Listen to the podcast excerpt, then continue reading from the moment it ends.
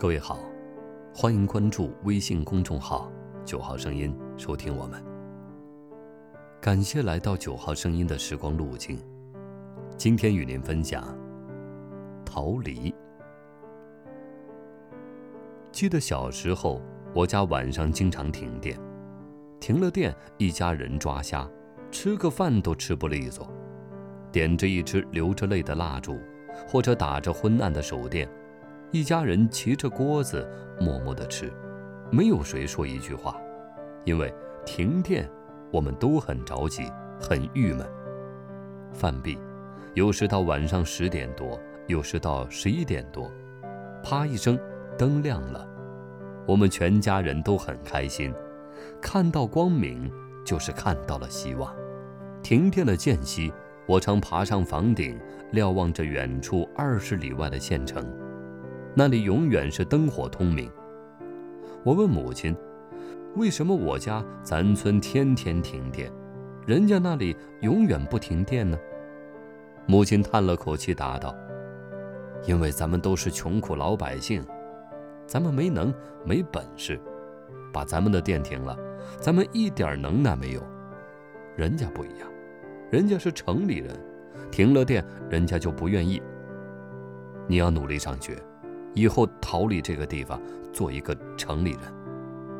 于是二十年后，我逃离到离家三百里外的省城里，成了一个名不正言不顺的半城半乡的流浪者。我已在这城中村住了六年，成了一个真正的农村进城务工人员。我回到老家，老家人以为我是城里人。我来到城市繁华区。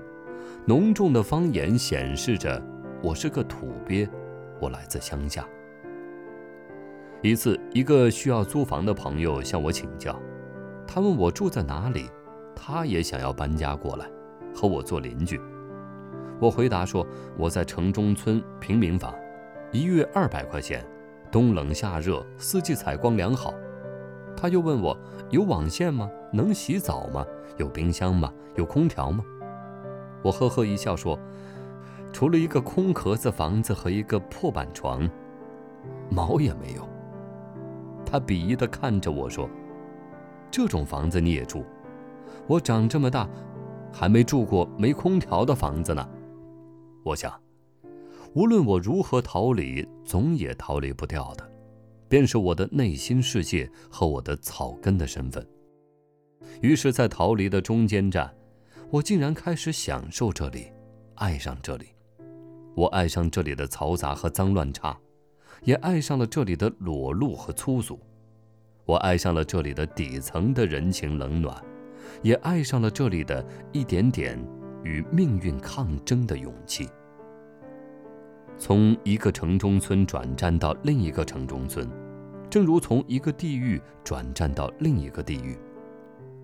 尽管近年来随着我不断努力，我的月薪从四十元升到了二百五十元，我理应当换一个好点的房子住住，可我反而习惯了这里。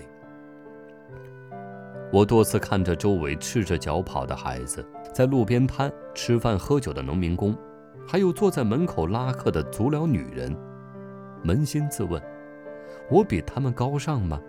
我比他们尊贵吗？我和他们一样的。甚至还不如他们坦荡和真诚。我曾是一个理想主义的人，现实生活深深地鞭笞了我，教训了我，让我俯下身子去接近苍生，亲吻大地。如果说我有老师，残酷的现实便是我最好的老师，我应该感谢他。现实，他消去了我的矫情，践踏了我的文艺。蹂躏了我的清高，让我认识了自己的无知，从而认识了世界的点滴。几年来，我一直生存在社会的底层，见识到了人情的冷暖和人性的悲凉。人生不是电影，人生比电影难多了。书中的辛酸，书里的人生，流落到世间，我才真正明白了。看书和看人的关系，我才真正看懂了芸芸众生。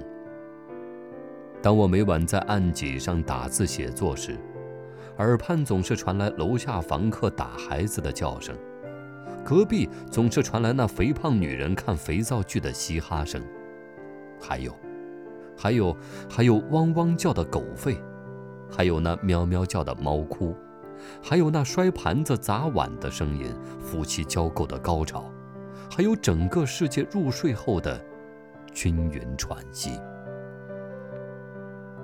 然人往高处走。我终究是要逃离这个破落的地方，而去追求更好的生活。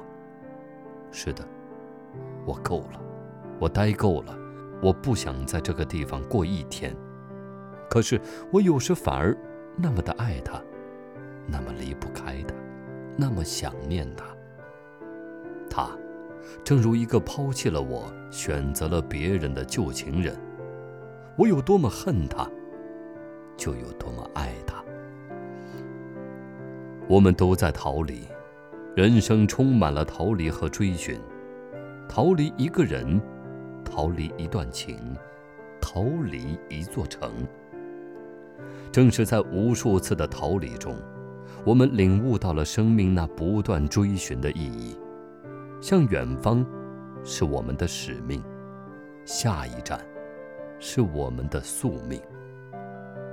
无论你愿不愿意，你总要逃离现在的生活，而去追求另一个世界。或许是二十年前，穷困老家那次次的停电，让我有了逃离的冲动，一直到今天，一直到以后。今天的九号声音，又为你另存了一段时光之旅。晚安。